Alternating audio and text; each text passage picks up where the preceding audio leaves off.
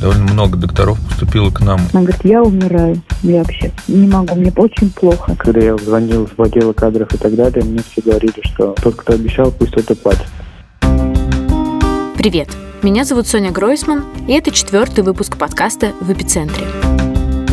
В нем российские врачи рассказывают о своей жизни и работе в разгар пандемии. Вместе с ними мы проходим путь от начала эпидемии до ее пика, который кажется все ближе. На этой неделе ситуация стала еще тревожнее.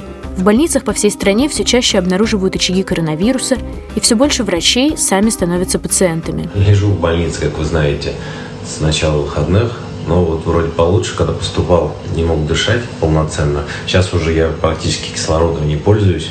Наши герои отправляют нам аудиосообщения, с некоторыми мы общаемся по телефону, а сама я все еще записываюсь у себя дома под столом. Ну что ж, сегодня я установил свой персональный рекорд. 0,55, я только вышел с работы.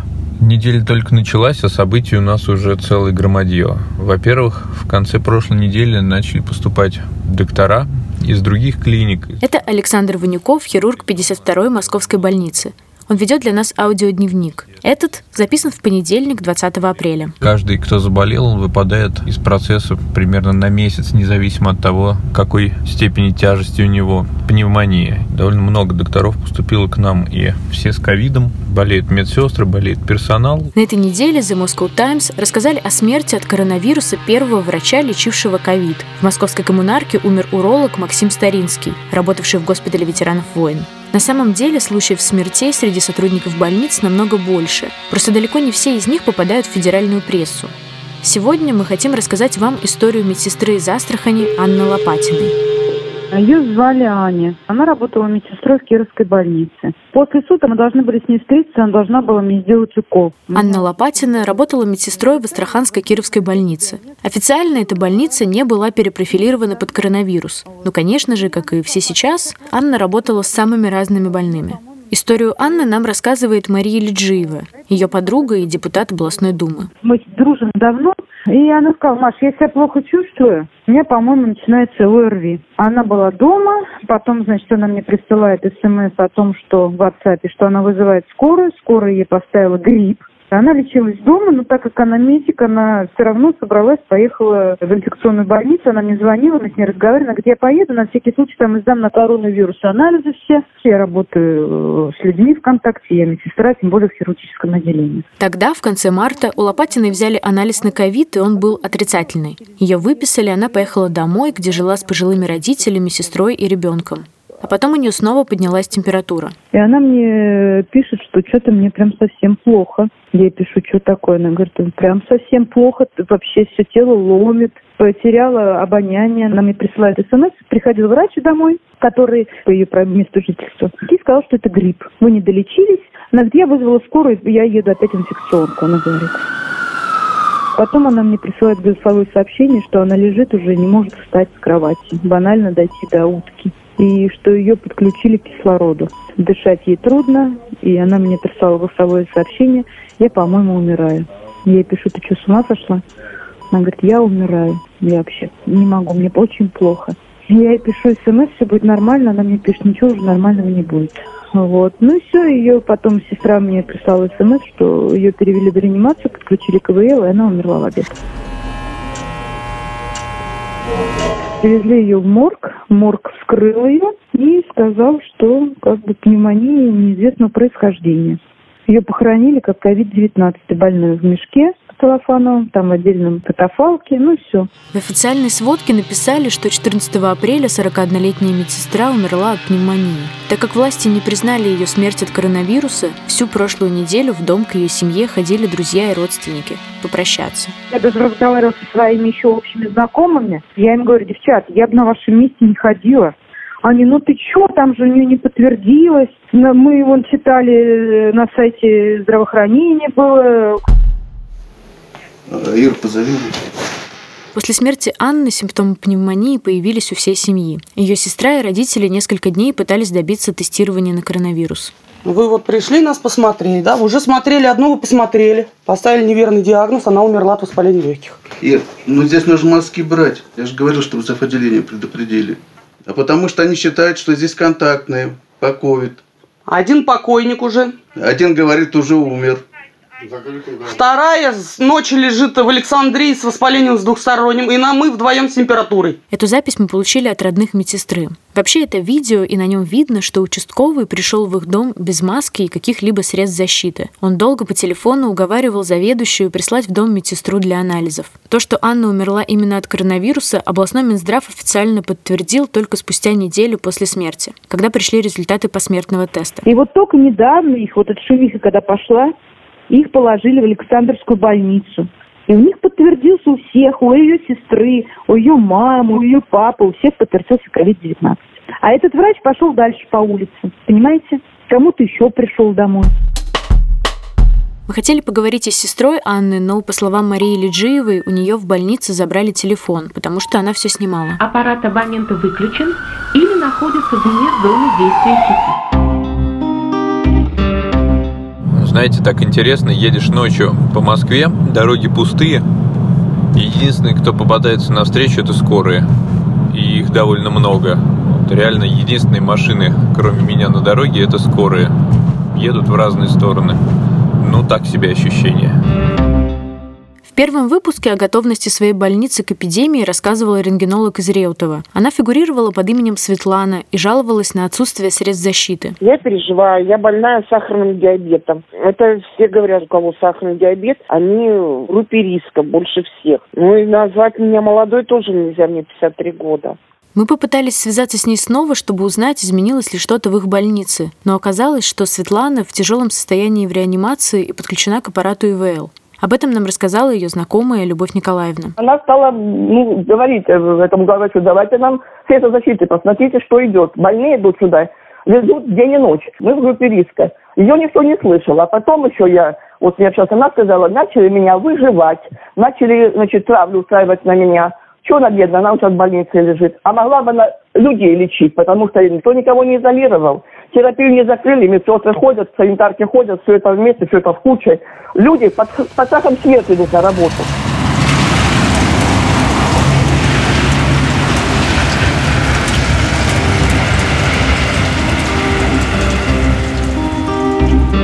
Очень много болеет сотрудников и не хватает рук, поэтому вчера вот в ночи мы придумали новый чек-лист, который может заполнять не обязательно врач. И думаем, что подключим к этому волонтеров, которые будут ходить и каждые два часа заполнять несколько показателей, чтобы не пропустить ухудшение состояния пациентов. Очень помогают волонтеры, они взяли на себя действительно огромное количество бумажной работы.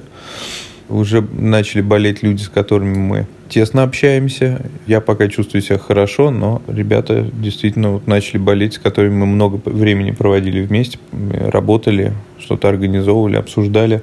Честно говоря, я очень опасаюсь заболеть, потому что у нас три пациентки готовятся к родам, и там будет нужна моя помощь, а кроме меня вне зараженной зоны никого нет из наших сотрудников эндоваскулярных. Вот это меня очень сильно беспокоит, поэтому сегодня мы приняли решение забаррикадироваться в нашем уютном домике рядом с моргом и никого туда не пускать. Пытаемся как-то удаленно наладить работу, наладить работу реанимационных смен хотя бы по 6 часов, потому что люди не выдерживают 24 часа.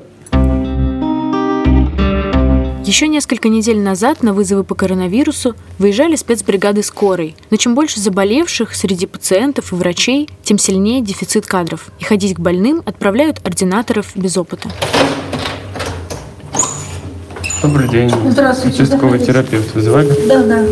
Нас еще в середине марта, пока мы еще проходили ординатуру, начали вызывать, мол, приходите, мы там организуем вам все условия, будете работать близко к дому, вы не будете ездить к больным, вы будете сидеть в поликлинике, там, грубо говоря, либо сидеть на приеме за компьютером, либо мерить температуру на входе, что-нибудь такое, грубо говоря. Я пошел, но с первого дня меня послали прям работать на вызовы одного.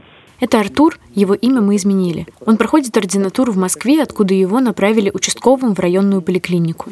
когда я пришел, мне не объясняли абсолютно ничего. Мне просто дали список пунктов, их адреса, дали сами маски, которые мы ходим собираем. Одну шапочку и две маски на весь день. Хотя их надо менять там каждые два часа. И такое, как одноразовый халат сверху накинуть. Одноразовый халат, в который мы приходим, мы можем пойти к больному температуре, еще мы там 38-38 с половиной, а в следующем доме лежит 80-летняя, 90-летняя бабушка. То есть мы идем в одном и том же халате от одного пациента к другому. Ну, это достаточно странно. Мне написано, что у вас температура. Да, температура, да, да. Сколько? К вечеру поднимается. Максимально сколько было? 38-4. Сейчас нам уже говорят, что спецбригад, грубо говоря, не хватает, пациентов слишком много. Сегодня было 10 вызовов, 8 из которых это были вот люди с температурой за 38. Был пациент, который работает в инфекционной клинике непосредственно медбратом. У него резко тоже поднялась до 38. То есть я пришел, взял у него мазок, потому что у него на месте в его же инфекционной клинике никто не стал брать мазок, его просто отправили домой. Первое время нас проверяли как бы еженедельно, просто приходили, на первый этаж там нашей поликлиники, и нас медсестры брали у нас маски. Сейчас я не понимаю, почему нам запретили брать у нас маски у врачей. Поэтому просто, грубо говоря, врачи друг у друга сами берут и сдают вместе с другими пациентами в общей стопке в конце дня. Официально данных о числе заболевших врачей все еще не публикуют. Наши вопросы в Департамент здравоохранения остаются без ответа. Медики считают, что в их больницах боятся Роспотребнадзора, поэтому стараются тихо отправлять сотрудников на индивидуальный карантин, чтобы не закрывать всю больницу. При этом в Екатеринбурге чиновники уже пригрозили медикам уголовными делами за распространение коронавируса. А в Москве, об этом мы узнали от врачей, в одной из клиник за уход на больничный или карантин наказывают выговорами за нарушение санэпидрежима. Я живу один, поэтому я не рискую, грубо говоря, родными, иначе я бы никогда бы не решился на это. А так, в первую очередь, исключительно из каких-то альтруистических таких побуждений, потому что врачи зашиваются, я знаю, и в инфекционках, и везде то есть рук вообще не хватает. И сейчас большинство поликлиник, они просто прекратили прием пациентов. Кто-то должен помогать этим пациентам, особенно пожилым людям. Потому что скорые, опять же, ездят только по каким-то тяжелым случаям. К людям, которых 90-100 лет, к ним просто никто не приезжает. Президент обещал доплаты врачам за работу с пациентами с коронавирусом. Но, кажется, получат их далеко не все. Координаторам обещали 90 тысяч в месяц. Минус налог получается 77. Пока что еще не дошло дело до первой зарплаты, поэтому не могу сказать, насколько это реальные цифры. Официально мы как бы просто участковые врачи, которые ходят по вызовам. Есть отдельные спецбригады, которые вот едут непосредственно на конкретный вызов по ковиду. Когда я звонил в отделы кадров и так далее, мне все говорили, что тот, кто обещал, пусть тот и платит мы начинаем готовить плазму для переливания тяжелым больным, плазма от уже переболевших. Такую плазму готовил только Склиф, сейчас начнем мы. И в некоторых случаях мы видим очень хороший результат, просто фантастический, но не во всех. И пока не накопится хотя бы какое-то количество, сказать о том, что это работает или нет, конечно, нельзя. Это требует все-таки довольно взвешенного подхода, рандомизированных исследований, хотя бы моноцентровых, и тогда будет понятно, насколько эффективна эта терапия. Это был четвертый выпуск подкаста в эпицентре. Спасибо, что послушали. Если вдруг вы пропустили первые три эпизода, послушайте и их, а в следующем — новые истории. Этот выпуск мы сделали вместе с редактором Елизаветой Сурначевой и звукорежиссером Алексеем Зеленским. Подписывайтесь на подкаст на любой удобной для вас платформе, мы есть везде. Оставляйте, пожалуйста, нам оценки и комментарии, тогда истории из эпицентра послушают и другие. И пишите нам на подкаст собакапроект.медиа.